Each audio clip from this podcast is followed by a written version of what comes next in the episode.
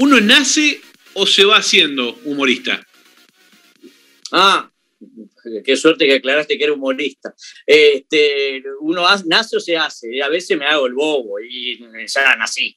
Este, creo que todos tenemos un, poquitito de, humorismo encima. Eh, yo, yo te leo mucho en, redes y fuera de, cuando nos vemos, eh, sos de tener buen humor y, y sos de encarar una, una, una charla seria de, con un ministro, un senador, un, diputado, Ay, un empresario. O sea que creo que lo humorista se tiene y uno lo puede ir puliendo de manera técnica, con grandes maestros, que, en mi caso tuve grandes maestros. No sé si yo fui un buen alumno, pero nombrar a la gente de Plop o de Telecataplum, eh, Raúl Medina haciendo lo que era la educación eh, musical o de voces, Pitufo Lombardo y, Alejandro Balbi nos hacían los arreglos corales. Este, o sea, estamos hablando de gente de primerísima línea y, libretistas como era Juseca, Jorge de Nevi, Ángel Armaño, este, de Bimbo de Pauli. Invito padre y invito hijo, los dos. O sea que tuvimos Fernando Schmidt, que sigue hasta el día de hoy, y los hermanos Tulipano.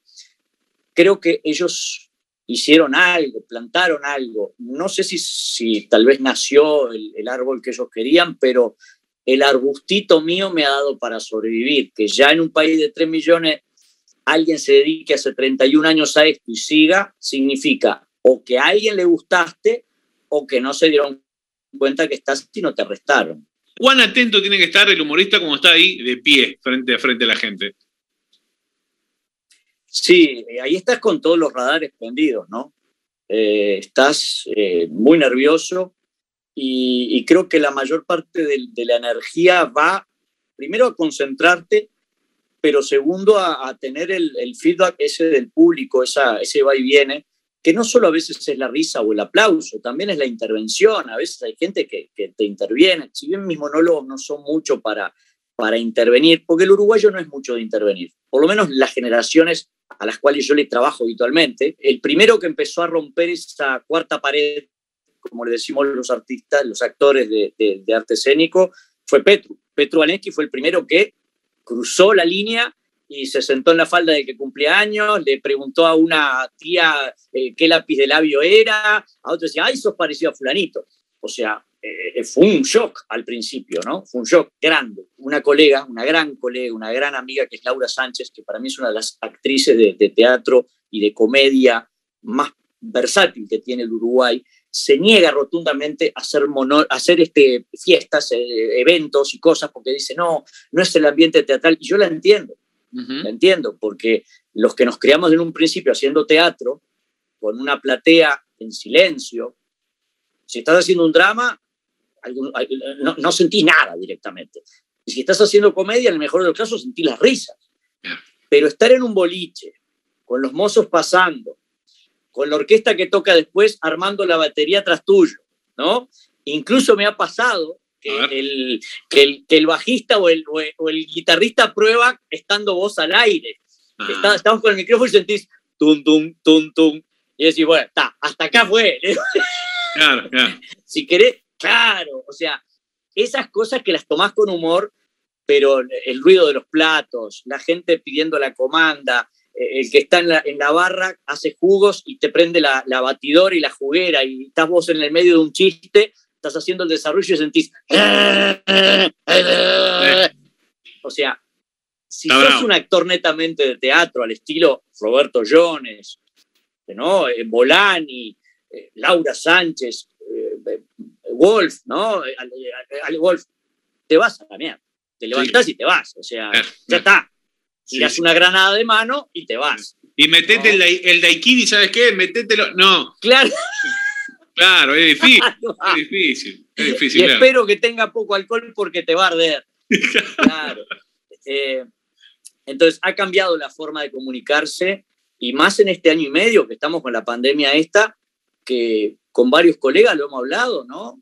Que nos ha tocado actuar vía Zoom para alguien que te contrata, porque el papá cumple 80 y el papá y la mamá están en una pantallita él está en, en Piriápolis en otra, los tíos están en Buenos Aires en otra, los sobrinos están acá en Montevideo, pero en dos, tres pantallas distintas, y vos tenés que actuar como si estuvieras en un escenario, ¿me Claro. explico?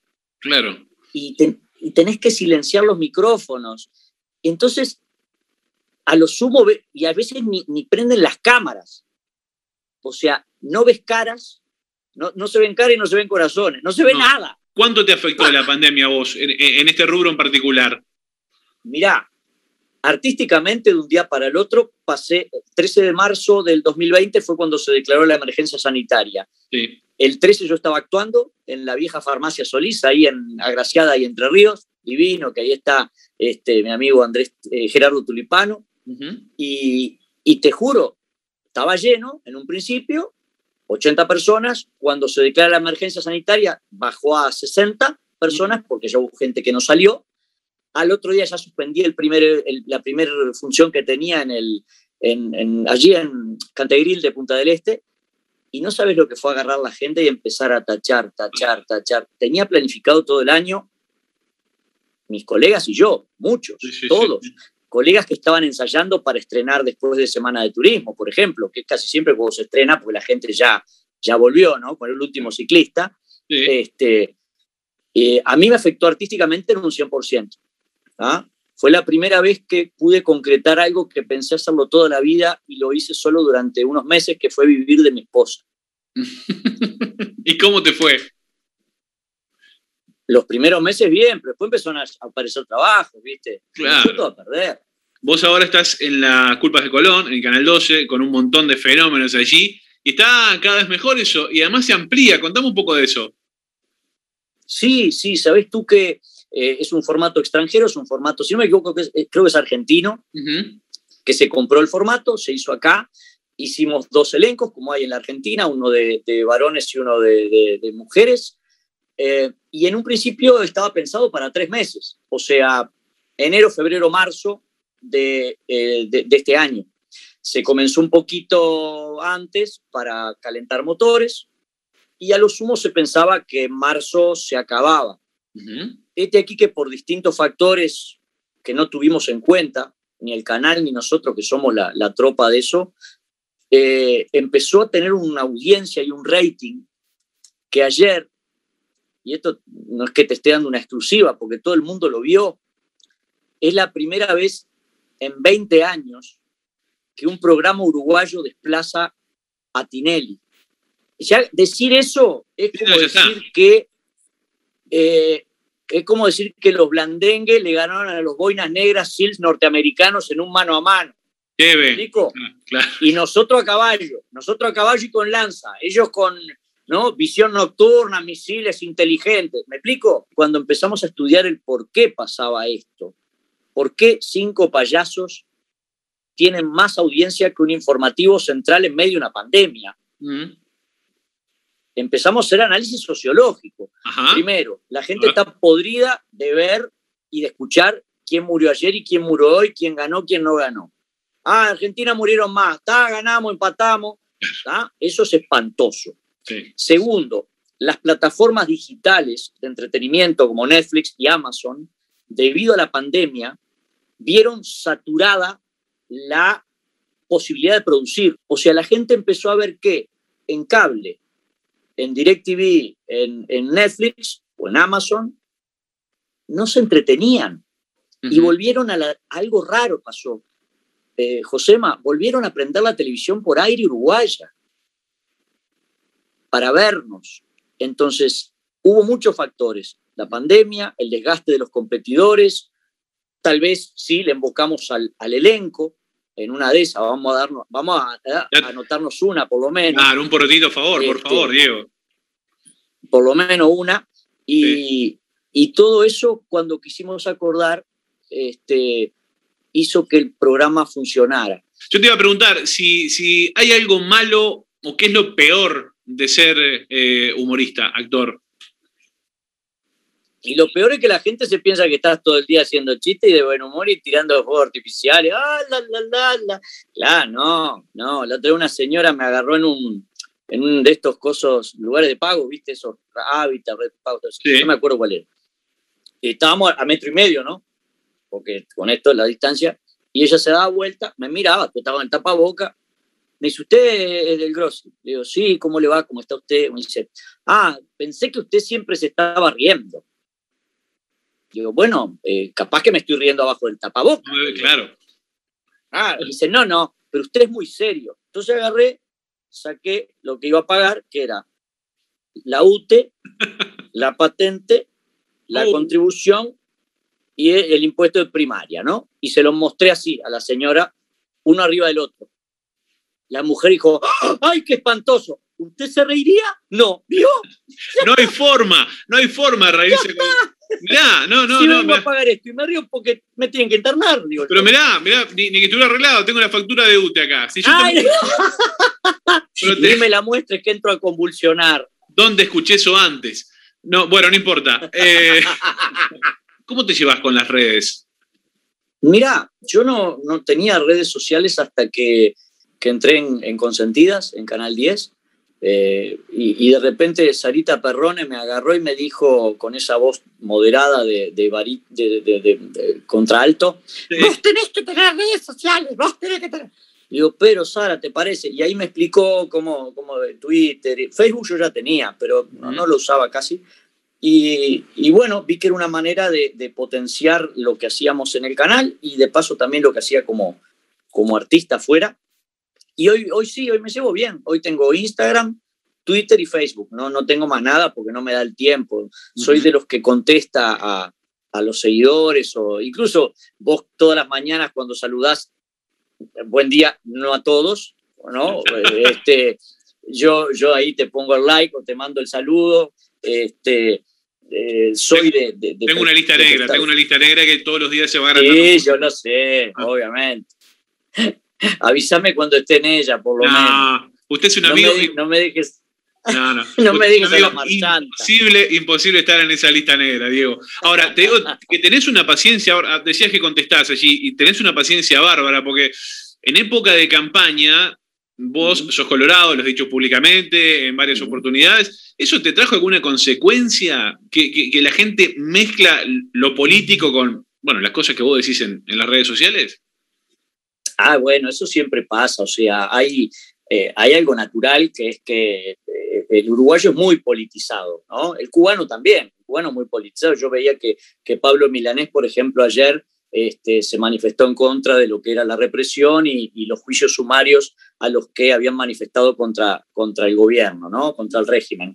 Y bueno, yo qué sé, si, si yo fuera partidario del régimen de Cuba, hasta antes de ayer, Pablo Milanés para mí era un dios y hoy pasó a ser un aliado de los gusanos, ¿no? O sea, eh, depende del color del cristal con que se mire. Yo personalmente no analizo lo que hace el artista, mm, eh, no, no, lo, no, lo, someto al, al cristal político, ¿ah? a no ser que sea un artista militante y que vos sabés que es un artista militante. ¿ah? Yo qué sé, vos sabés que cuando vas a, a ver a, actuar a, Araca o a, o a La Falta, vos sabés que son eh, frente amplistas y sabés que le van a dar al gobierno si es colorado o blanco y, o sea, yo ya, ya voy con el chip, primero que me encanta lo que hacen, porque los arreglos corales son buenos, los cuplés son buenos, cuando hacen el salpicón, los personajes son buenos, es un excelente producto artístico, me encanta, no comulgo tal vez con algunas de las cosas que dicen, pero no por eso me levanto del tablado y me voy, me explico, o del teatro de verano. Yo personalmente considero que hay que saber separar, ¿ah? eh, porque si no sabes separar, entonces no, mire, no te va a gustar ver a Picasso. Si sos eh, nacionalista, porque él era republicano, o no te va a gustar ver a Diego Rivera, un muralista, ¿no? Un mural de Diego Rivera, porque como era comunista y estaba con Frida Kahlo y Frida Kahlo era amante de Trotsky, porque quería acordar, no mirás nada, no ves nada. No, no, no. Claro. Evidentemente hay que separar la obra, la obra del artista, ¿no? No tuve problemas. No falta el que te critica por eso. A Rafa Cotelo lo critican porque es del FA, a Moré porque también salió en la publicidad. O sea, obtusos, gracias a Dios, eh, eh, Dios ha entregado, o la vida o el universo, ha entregado imbecilidad de manera equitativa en, el género humano. Eh, entonces, sabemos qué va a pasar. A esos los silencio y, no, y sigo de largo. Podríamos, titular, podríamos titular que la imbecilidad no es ni de izquierda ni de derecha. Pero desde luego que no. No es ni blanca ni negra, ni indígena ni conquistadora.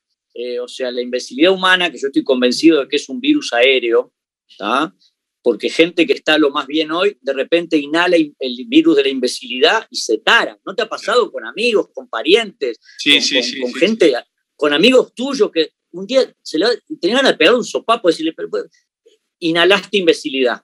Ta, toma, tres aspirinas, anda a tu casa dos días, mirá una serie, mirá el lagarto Juancho y después volvé. Claro. cuando, se este te pase, volvé. ¿Es verdad que conociste a tu señora a través de, un show? ¿Te la ganaste con el humor? Sí, en una despedida de soltero. Bueno, dato no menor ese. Yo no hacía de stripper. Vamos a aclarar que el stripper no es. Yo te quería preguntar eso, si ibas de stripper, pero no.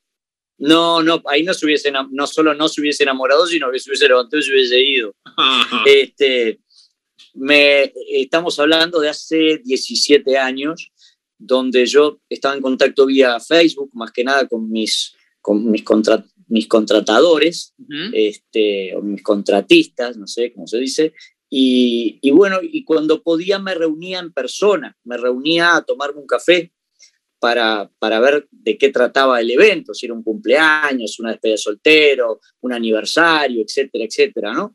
Y, bueno, la conocí en la reunión previa que tuve, que eran todas las amigas que se reunían conmigo, no estaba la que se casaba, y me entraron a dar datos y yo anotaba y todo eso, y ahí la conocí, y, y bueno, luego de la actuación quedamos en contacto vía, vía email, ese email se transformó en una invitación a tomar algo, eh, cuando quisimos acordar vivíamos cerca uno del otro y, y eso se transformó en hoy en 16 años de, de matrimonio, dos mellizos y tres perros. ¿Sabes que me estaba acordando de algo? Que eh, vos en un momento ibas manejando un auto de alta gama y te para un cuidacoches y te dice, mirá lo que terminaste. Exacto, me limpió el vidrio, eh, estaba a punto, por ahí por la Rambla a punto de entrar para, para Rivera y para este muchacho estaba en el semáforo y me dice, limpio. Yo, mira, limpié atrás, le digo, porque el de adelante está, está limpito. Limpió. Cuando vino, sacó 20 pesos, le digo, servite. No, maestro, no. ¿Por qué? Yo siempre te miré desde Telecataplum, desde Plo, yo de mediodía. digo, bueno, muchas gracias. No, ¿cómo te voy a pedir plata? Mirá cómo terminaste manejando un remis. ¿Y qué le voy a decir? No, no, no le iba a explicar nada. Le digo, bueno, igual toma la plata, igual. Bueno, bueno, gracias. Arranqué y me fui, me fui, me, fui riendo de una manera impresionante. Claro, dijo, yo estaba de traje porque venía de laburar. Sí. Negro. De traje, en un Mercedes, es remisero. Remisero. ¿Sabes qué? Te sí, con cariño yo también. Un espacio, un espacio que hicimos hace muchos años, que tuve el gusto de compartir contigo en Radio Carve, un espacio que se llamaba Del Grossi Alquila. Del Grossi Alquila, tenés razón. Sí, señor, sí, Estábamos vos y yo. Claro, en aquella época las, las imitaciones, eh, yo tenía más gente a quien imitar, porque desgraciadamente cada vez hay menos gente para imitar propiamente dicho. Claro, los únicos que más o menos tienen un estilo de hablar hoy son los, los jugadores de fútbol, pero después los políticos están bastante lavados. O sea, eh, las voces de los, de, los, de los, muchachos jóvenes, yo qué sé, cuando vos ves a, al propio presidente de la República que tiene 48 años, ¿no? El Pacha Sánchez, este, cuando ves a, yo qué sé, a, Peña, al, ministro de, de Medio Ambiente, son gente muy joven, son gente joven, que no, no son de la época en la cual los discursos políticos se hacían sin pantalla gigante, a la distancia, en una calle que se cerraba, venían todos los militantes y vos tenías que hacer gestos para que te vieran. Porque si no, no sabías dónde estaba. Hoy no, hoy tenés sonido Dolby, le tenés los parlantes Perway de 8000 watts de potencia, le metés cuatro pantallas a lo largo de la calle y vos hablás desde General Flor y Garibaldi y hasta, no sé, hasta la calle Ramón de Rivadavia, Ramón de Valle Inclano, te están escuchando, te ven, te ven entonces, el político de hoy no precisa gesticular tanto. Wilson gesticulaba, Sereñi movía mucho la, cabeza. bueno, Sanguinetti se le va, no las manos, ¿no? Una cosa, le seguí las manos y te mareás. Mujica también tiene su, postura. Este, entonces, como que en aquella época sí teníamos muchos para imitar. Cada vez me quedan menos imitaciones, primero porque cuando fallece el, original, como digo yo, yo no lo imito más por una cuestión de respeto. Sí, yo recuerdo cuando falleció Valle en el 2016, vos dejaste de hacerlo. Lo mismo pasa ahora con claro, por me Pasó lo mismo con, me pasó lo mismo con Fidel. Yo a Fidel Castro lo dejé de, imitar incluso antes, porque ya Fidel ya se, veía que estaba mal de salud, ¿no? Cuando lo iba a saludar Maradona o lo iba a saludar Chávez, eh, se veía que Fidel ya tenía sus 80 años encima, y, o sea, 80 y pico. este, yo lo, dejé de imitar porque era como imitar a una persona que estaba enferma. ¿Qué le dirías al del Grossi del pasado? Pa, al del pasado. Y yo, yo sé que queda poco ambicioso lo que voy a decir, pero por ahora le diría misión cumplida. Eh, la otra vez, eh, este muchacho, este, Marcel, Marcel de, de, Set, Marcel Dacet. Ahí va. El polino uruguayo. ahí va, exactamente. Me, me, regaló una entrevista que me había hecho el diario Últimas Noticias, año 91. Y, y una de las preguntas era, ¿cuáles son tus, tus ambiciones a futuro, tus proyectos a futuro? Y yo dije, bueno, vivir de lo que me gusta, si vivir de lo que me gusta es el derecho o la historia o la actuación, yo en aquel momento estudiaba la facultad también, vivir de eso, y si es de la actuación, poder hacer reír de la gente, tener una familia constituida, más o menos, ser feliz y está. No pedía más nada. Está. Eh, y cuando miro hoy, estoy viviendo de lo que me gusta, la docencia y, la actuación humorística. Ahí están abajo a esta hora, ya han de estar mis hijos ahí ya preparándose para lo que es la clase de mañana y eso. Y ahí está mi esposa, mis dos padres están con vida y con salud. O sea que misión cumplida. De aquí en adelante lo que me queda es tal vez mejorar en algo lo profesional, que uno siempre tiene que mejorar, poder ayudar al que pueda ayudar y, y está. Misión cumplida. Digo, ahora es el final. Digo, bueno, pero mal no te fue porque el viaje por el espacio ya lo tenemos ahí. Sí, sí, sí. En este momento estamos, acaba de pasar la estación orbital internacional, acabo de saludar a, el que estaba mirando en alemán, le digo,